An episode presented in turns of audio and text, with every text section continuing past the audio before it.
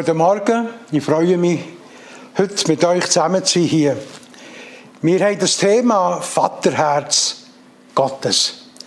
Und das ist eigentlich für uns als eine neu startende, neu zusammengesetzte Gemeinde Kompass ein sehr wichtiges Thema.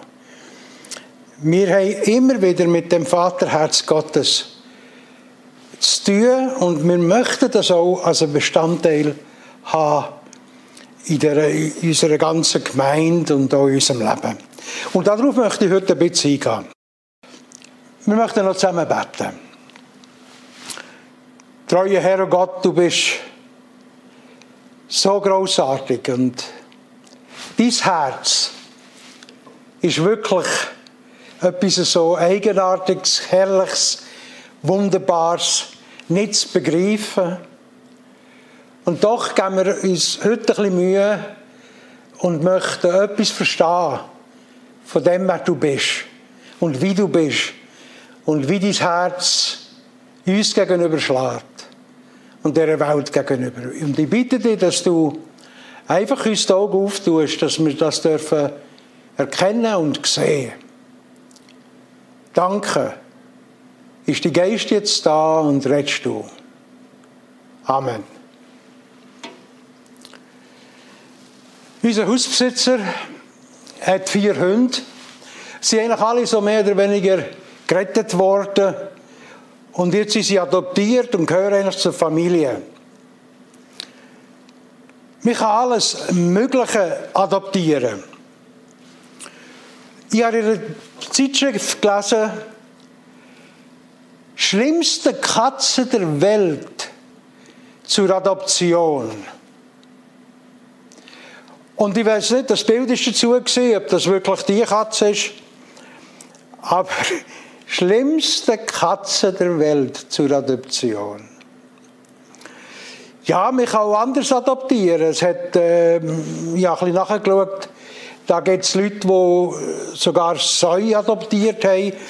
Eine bekannte Frau hat auch so eine Säule gehabt, oder hat, nein, sie hat es glaube ich. Und äh, ihr seht, sie tut sogar auch noch Klauen, so ein bisschen Fingernagellack dran.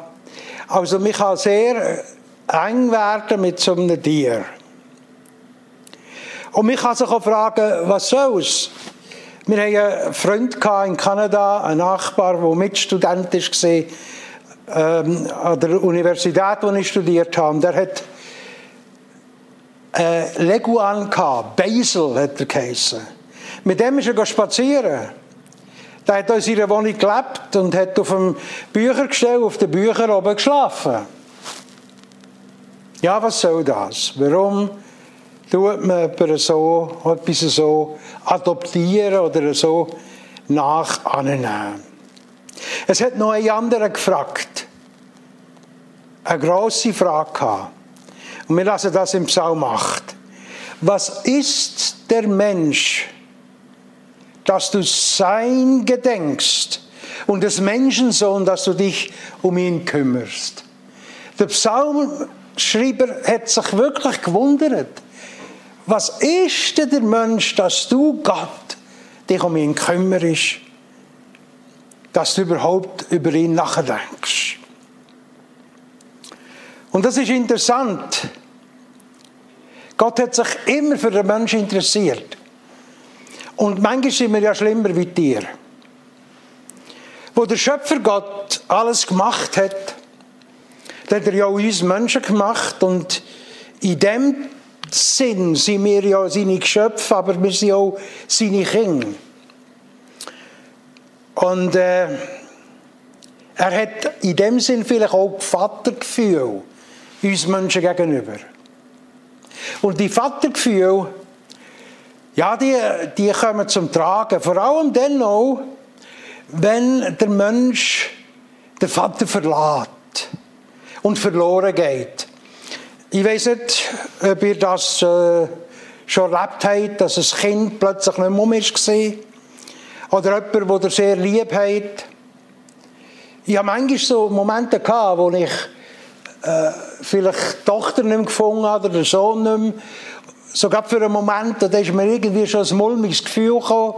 Und da hat man gedacht, oi, oi, wo sind sie, wo ist er, wo ist er? Und, ach, gut, wenn man es wieder gefunden hat. Aber ich habe andere gesehen, so, so im Film oder gehört, wo wirklich für Tage ihre Kinder verloren haben.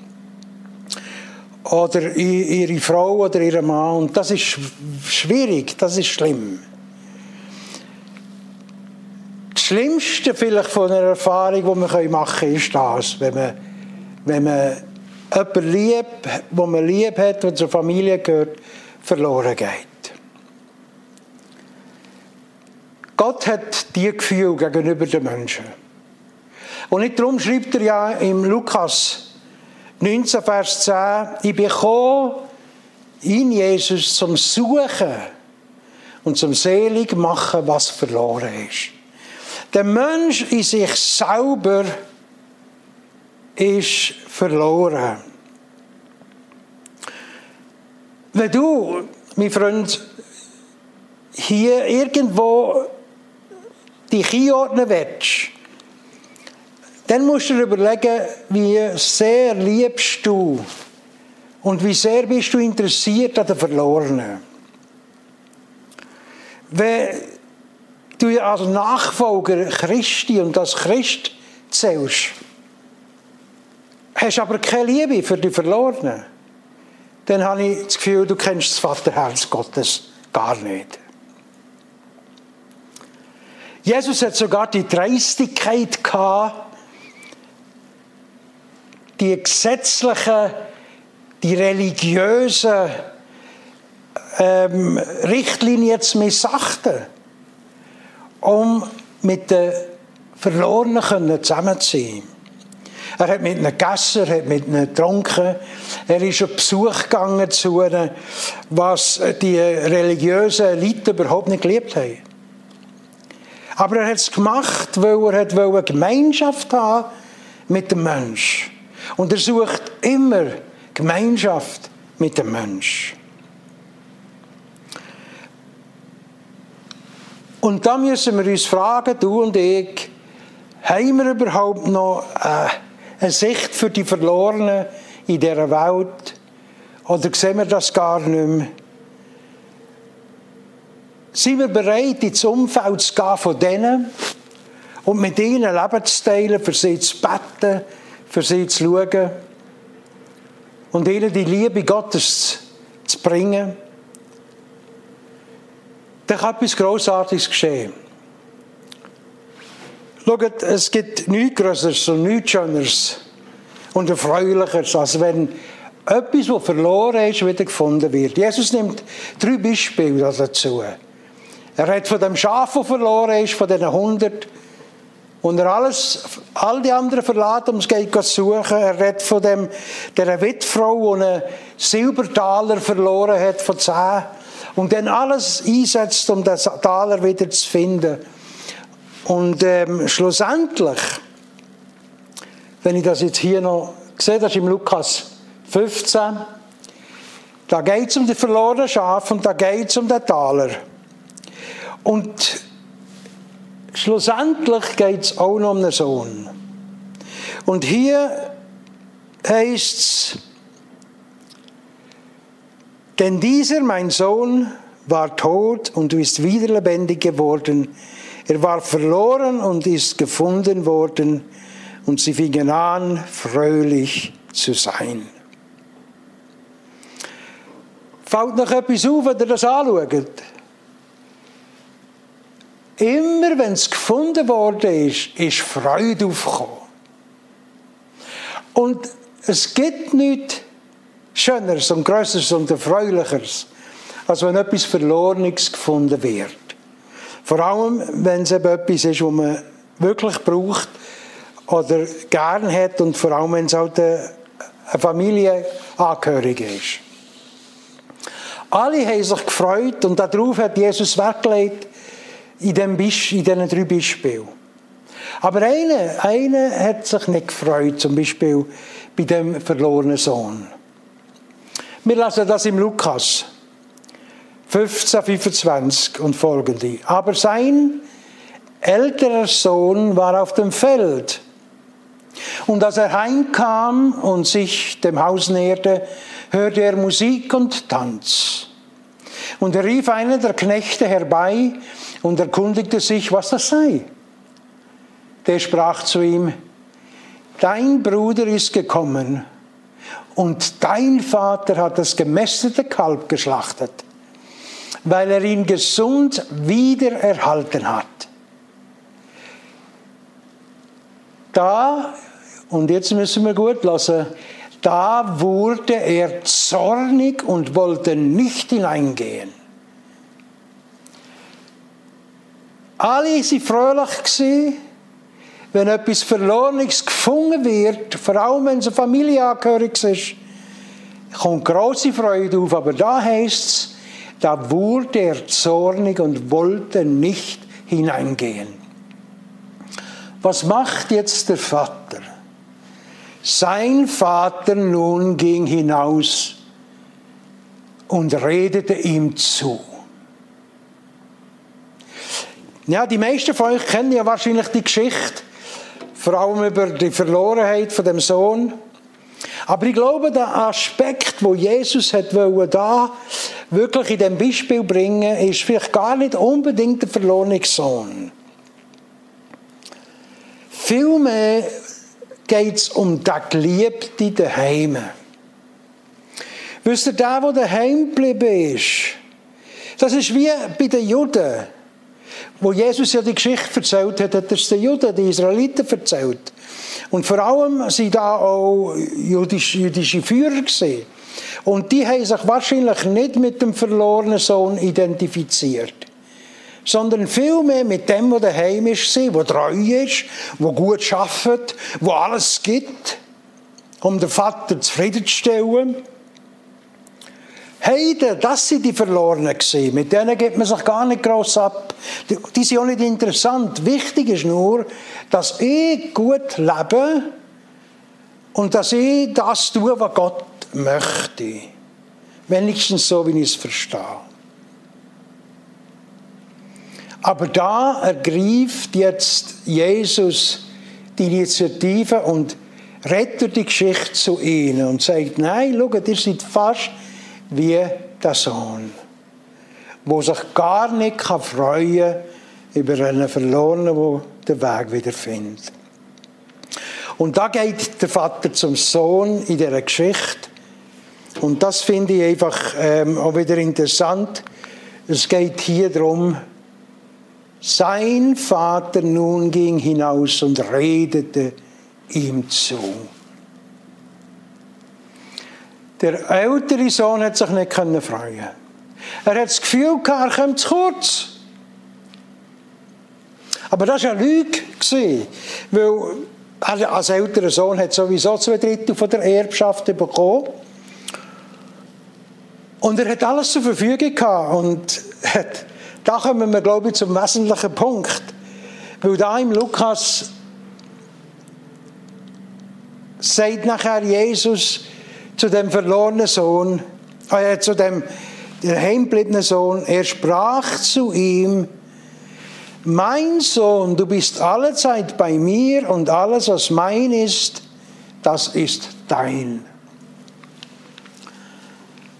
Ich höre also den Vater hier sagen, du, Schau, ich bin ja da. Ich bin da und was mir ist, das gehört ja auch dir. Schau, ich biete dir doch meine Gemeinschaft an, lenkt denn die nicht? Ist es nicht genug, dass ich da bin? Und dass alles, was ich habe, auch du hast? Und genau da, glaube ich, ist das Problem. Er hat das nicht gesehen, er hat das verpasst. Er hat die Beziehung verpasst an den heimgebliebenen Sohn, der so treue Sohn, aber er hat alles gemacht. Nur, er ist körperlich anwesend gewesen, aber geistig, innerlich ist er nicht mit dem Vater gewesen. Und er hat den Vater wirklich nicht kennt. Emotionell ist er weg so weit weg wie der verlorene Sohn damals bei der Säue. Er hat gar keine Beziehung zum Vater. Aber der Vater hat die wollen. Und sagt, schau, ich, ich bin ja da. Ich gebe dir alles. Schaut, meine Lieben, es spielt gar keine Rolle, wie fromm wir sind. Ob wir in der frommen Rolle aufgehen, ob wir die frommen Worte kennen, ob wir viel geben, sei das finanziell, sei das Zeit, sei das Begabung. Um das geht es gar nicht. Ob du da oder dort mitmachst in der Gemeinde, um das geht es auch nicht. Die Frage ist, und die habe ich mir nochmal so aufgeschrieben, wie ist deine Beziehung zum Vater? Was freut dich? Was begeistert dich? Ist es das Gleiche wie das, was der Vater begeistert und erfreut? Das ist die große Frage. Ich möchte noch kurz etwas sagen oder kurz äh, noch ein paar Punkte bringen, um euch zu zeigen, wie der Vater eigentlich ist. Ist ein, ist ein einzigartiger Vater. Ein großartiger Vater. Und dann haben wir den Psalm 103 dazu. Gott hat die Initiative ergriffen, auch hier bei dem, bei dem daheim bleiben und sagt, schau, ich bin da. Und er geht und redet mit. Und Gott spricht zu uns, oder der Psalm 103. Wisst ihr, niemand ist so einfach ein Kind Gottes. Weil ähm, im Römer heißt, dass keiner, der gerecht ist, auch nicht einer. Alle sind abgefallen, da gibt es gar keine Gerechten. Und um das können, zu verstehen, nehme ich noch eine Stelle mehr dazu. Wo es im Johannes 3,18, Wer an ihn glaubt, wird nicht verurteilt. Wer aber nicht an ihn glaubt, ist schon verurteilt, weil er nicht an den Namen des einzigen Sohnes Gottes geglaubt hat. Gauet, ohne Glaube gibt es gar keine Sohnschaft. Ohne Glaube gibt es keine Sohnschaft. Und die Bibel sagt es klar, wenn du nicht an ihn glaubst, dann ist es so, dann, dann bist du auch nicht dabei. Oder noch massiver im 1. Johannes 2, wer den Sohn leugnet, der hat auch den Vater nicht. Wer den Sohn bekennt, der hat auch den Vater. So, nicht einfach so sind wir Kinder Gottes. Wir müssen es schon wollen und wir müssen es auch annehmen. Aber was für einen Gott begegnen wir da? Und ich möchte auf die vier Dinge eingehen. Gott ist, hat eine lange Zündschnur. Gott hat ein kurzes Gedächtnis. Gott hat ein dickes V. Und Gott hat ein großes Herz. Ja, Gott hat eine lange Zündschnur. In Psalm 103,8 lesen wir, barmherzig und gnädig ist der Herr, langsam zum Zorn und groß an Gnade. Der Vers nimmt er eigentlich aus dem Alten Testament, also aus, auf der zweiten Mose. Ihr kennt die Geschichte, ich habe euch erzählt, wo, wir ähm, wo ich darüber geredet habe, jede Krise ist eine Chance. Haben wir das ein bisschen genauer angeschaut. Mose war auf dem Berg, ist runtergekommen mit den Gesetzestafeln. In der Zwischenzeit hat das Volk Gott verlassen, hat das goldiges Kalb gemacht, uns angebetet, den Götz. Und dann hat äh, Mose die Tafeln zerbrochen. Und dann hat Gott stoppen mit dem Volk. Und er gesagt, ich mache dich zum grossen Volk. Mose hat dann gebetet und gesagt, Gott macht das nicht, hab Erbarmen, bis, bis so gut hab Erbarmen. Und das ist das zweite Mal auf dem Berg. Und da sieht man, wie Gott Erbarmen hat.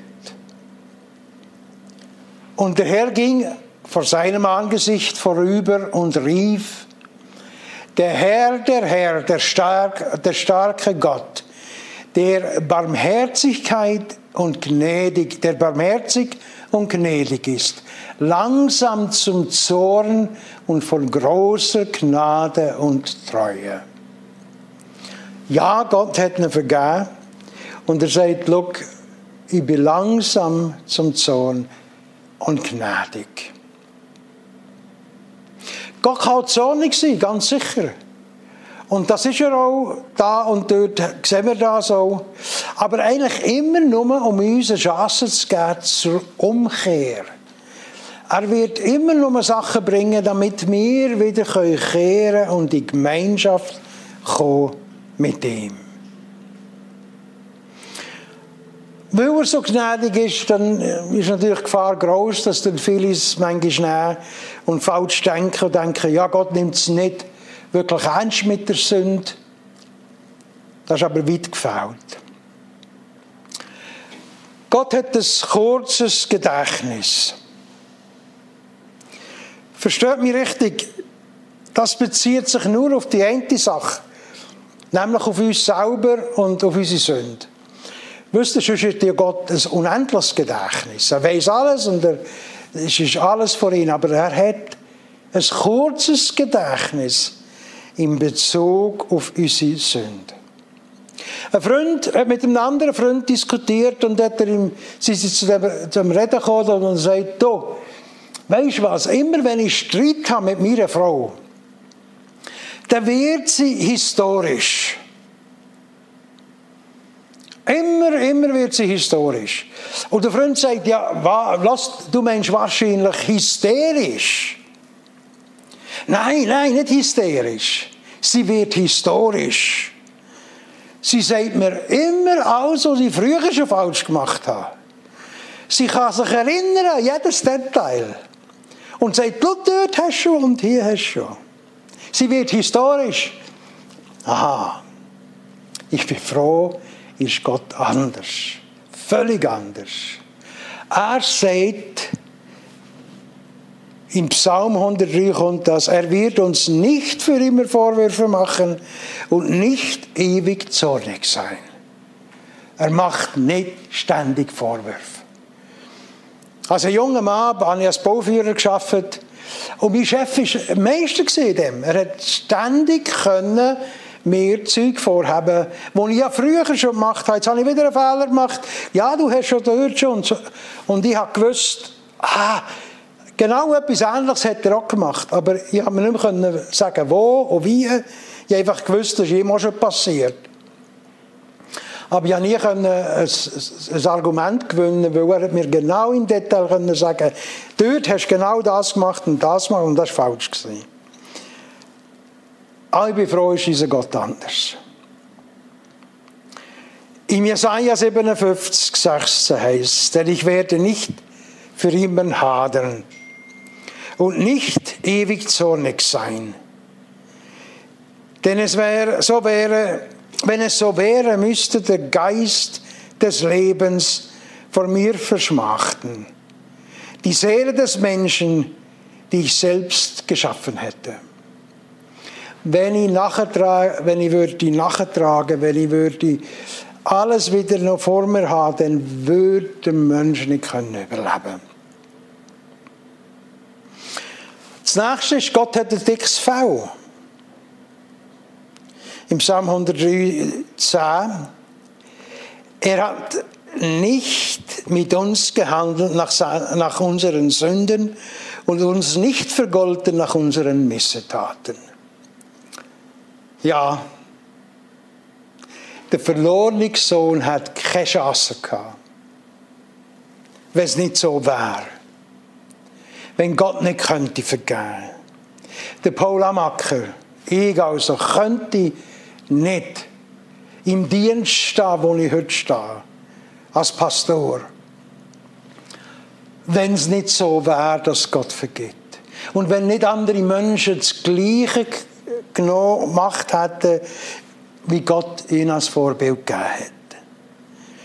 und dem Beispiel gefolgt sind. Es heißt sogar in der Bibel, dass die Liebe viele Sünden zudeckt, 1. Petrus 4. Schaut, so ist das Herz Gottes. Wir lesen hier im Psalm 103, sofern der Osten vom Westen ist, ist er unsere, hat er unsere Verfehlungen von uns entfernt.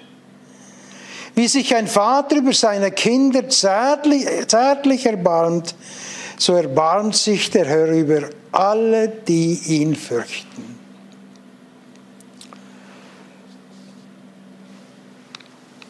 Ihr kennt unsere Welt, den Globus.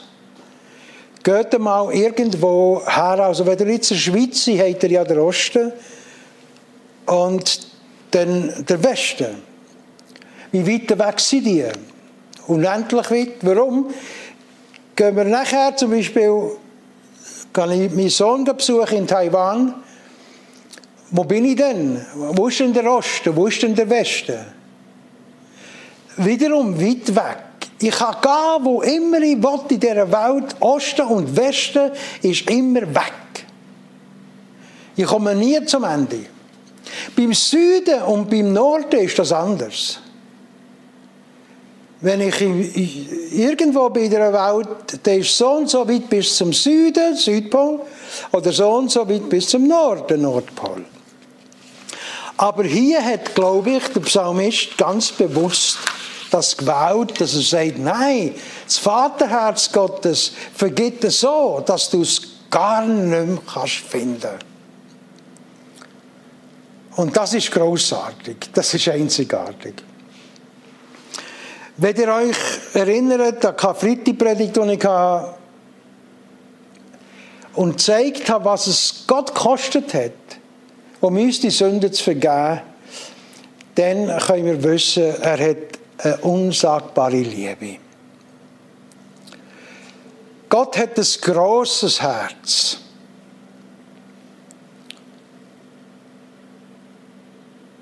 Es gibt keine größere Liebe als die, wo Gott hat. Im Psalm 113, 103 wieder, Vers 13, wie sich ein Vater über seine Kinder zärtlich erbarmt, so erbarmt sich der Herr über alle, die ihn fürchten. Gott hat das großes Herz. Lasst mich noch einmal kurz aufzeigen, wie großartig das Herz von Gott ist. Micha, es wird sich wieder, er wird sich wieder über unser Barmen und unsere Missetaten bezwingen. Ja, du wirst alle ihre Sünden in die Tiefe des Meeres werfen. Gott wirft unsere Sünde ins Meer. Nicht mehr auffindbar. In Jesaja haben wir das Gleiche oder Ähnliches. Wo die Sünde hinter sich wirft. Also sieht es gar nicht mehr, es ist gar nicht mehr da. In Jesaja 43, ich bin ich, ich tilge deine Übertretungen um meinetwillen, denn an deine Sünden will ich nie mehr gedenken. Ich denke nicht einmal, es ist nicht mehr da. Ich habe es weg. Und genau das Gleiche ist normal, oder Ähnliches ist normal im Jeremia 31. Und natürlich haben wir noch andere Stellen. Aber schaut, es geht mir darum, dass wir verstehen, wie großartig Gottes Herz ist und dass er wirklich vergibt. Im Psalm 103, denn er weiß, was für ein Gebilde wir sind. Er denkt daran, dass wir Staub sind. Die Tage des Menschen sind wie Gras. Er blüht wie eine Blume auf dem Feld. Wenn ein Wind darüber geht, so ist er nicht mehr da und ihre Städte kennt sie nicht mehr. Das ist unser Gott. Er weiß, wer wir sind. Er weiß um unsere Vergänglichkeit, um unsere Zerbrechlichkeit. Er weiß es. Und er rechnet das ein. Er, er lässt nicht alles zu. und sagt, ja, also nicht so schlimm. Nein, er fordert uns raus, er ist sicher dran, wie ein guter Vater, unser Potenzial zu, zu fördern. Aber es mag Zeiten geben, wo wir nicht mehr weiter sehen, nicht mehr weiter mögen und da weiss Gott und da ist er auch da. Oder wo wir halt einfach im Versagen irgendwo hängen geblieben sind. Ja, es mag sein, dass du gar nicht mehr, mehr richtig dich freuen kannst, weil du sagst, ich habe genug von diesen Kommentaren von meinem Boss, die immer so negativ sind. Oder der schlechte medizinische Report. Ich mag nicht mehr, mehr wachen morgen mit den Schmerzen oder in der Nacht. Oder ich, ich, ich mag nicht mehr, mehr immer das Gejammer von den Kindern. Ich kann es nicht mehr tragen, dass ich nicht schlafen kann der Nacht durch deswegen. Oder mein Partner, der Streit, den ich habe mit ihm das, oder mit ihr, das mache ich einfach nicht mehr. Ich mache nicht mehr, mehr unzahlte Rechnungen zu haben. Gott kennt das. Denk daran, Gott kennt deine Situation. Und er geht um damit. Ich möchte noch auf etwas ganz kurz Wichtiges eingehen. Viele von euch wissen ja, dass ich eigentlich immer wieder gesagt habe, die Kraft der Wiederholung. Gell, der Psalmschreiber hier im 103. Psalm, er schreibt etwas, und er sich dann immer wiederholt. Psalm 103, 17. Die Gnade des Herrn währet von, von Ewigkeit zu Ewigkeit über denen, die ihn fürchten, und seine Gerechtigkeit auf Kindeskind über denen, die ihn fürchten. Das sagt er auch im Vers 11. So groß ist seine Gnade über denen, die ihn fürchten. Und im Vers 17, so erbarmt sich der Herr über die, die ihn fürchten.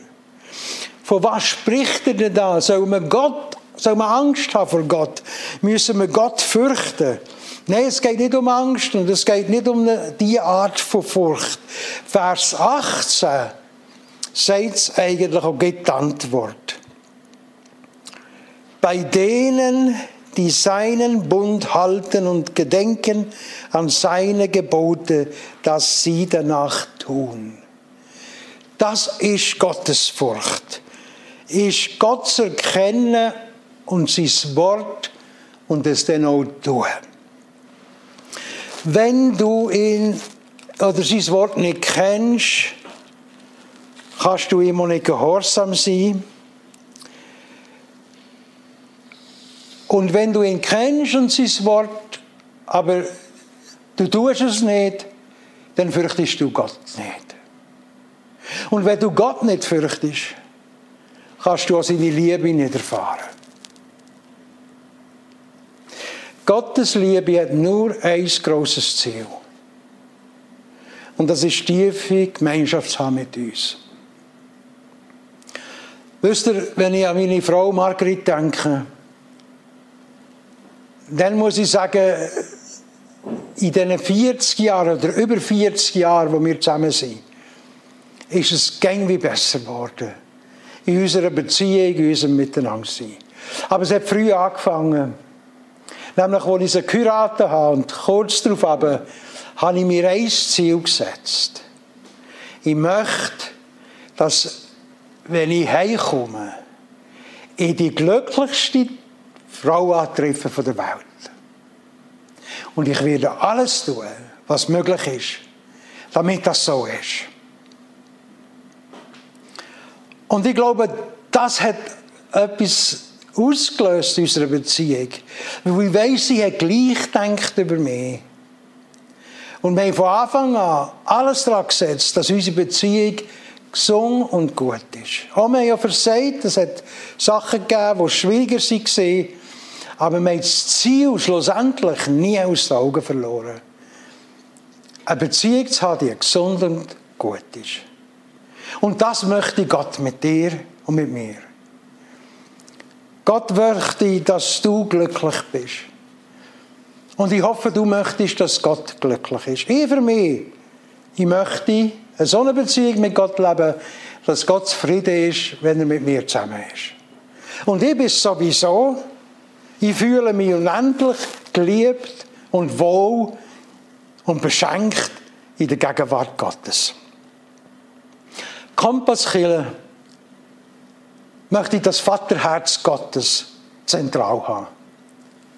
Weil es muss zentral sein. Und darum wollen wir alles daran setzen, dass die Gemeinschaft mit ihm in erster Linie, in erster Linie zum Tragen kommt. Alles andere ist zweitrangig.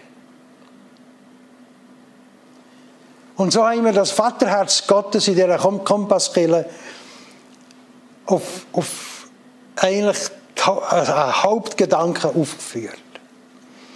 Weil, und das ist der nächste oder letzte Punkt, das Vaterherz Gottes bestimmt unseres, bestimmt mein, bestimmt dein Herz. Galater 4, 6 sagt, und weil ihr seine Kinder geworden seid, hat Gott euch einen Geist seines Sohnes ins Herz gegeben, so dass ihr zu Gott nun, lieber Vater, sagen könnt. Ha. Mein Herz kann verändert werden, ist verändert durch das Vaterherz Gottes. Das Vaterherz Gottes bestimmt mein Herz. Nehmt, nehmt euch doch die Zeit, heute Morgen noch, den Psalm 103 zu lesen und euch Gedanken zu machen, wie das Vaterherz Gottes für euch, für dich relevant ist. Hast du eine persönliche Beziehung zu dem Vater? Hast du eine Liebe für die Verlorenen? Und ist die Gemeinschaft mit dem Vater das Wichtigste? Wenn nicht, nenn dich nicht Christ. Aber wenn ja, dann freu dich. Nimm dir doch die Zeit. Gott segne dich.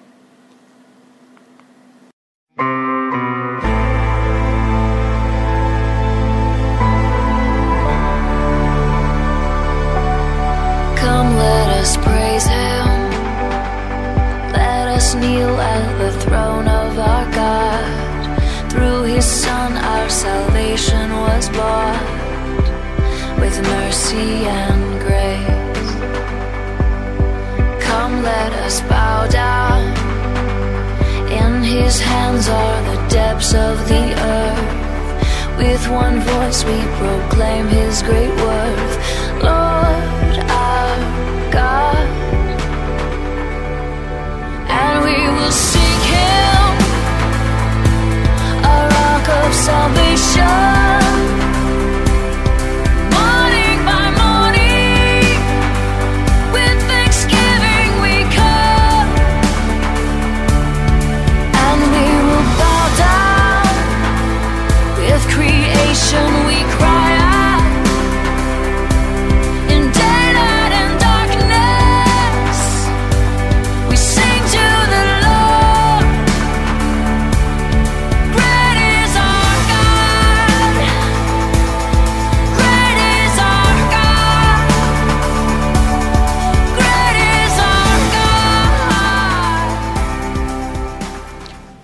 Wir sind am Ende und wir möchten zusammen noch beten und ich möchte euch gerne noch den Segen weitergeben. O Vater im Himmel, o treuer Herr Jesus, wunderbarer Heiliger Geist, danke, dass wir mit dir dürfen unterwegs sein. Ja, und dein Herz, Gott, kommt immer wieder zum Zug, weil dein Herz uns liebt und für uns offen ist. Dafür danke ich dir. Und ich bitte dich jetzt, dass wir als deine Kinder auch das in unserem Herzen haben, wo du bist.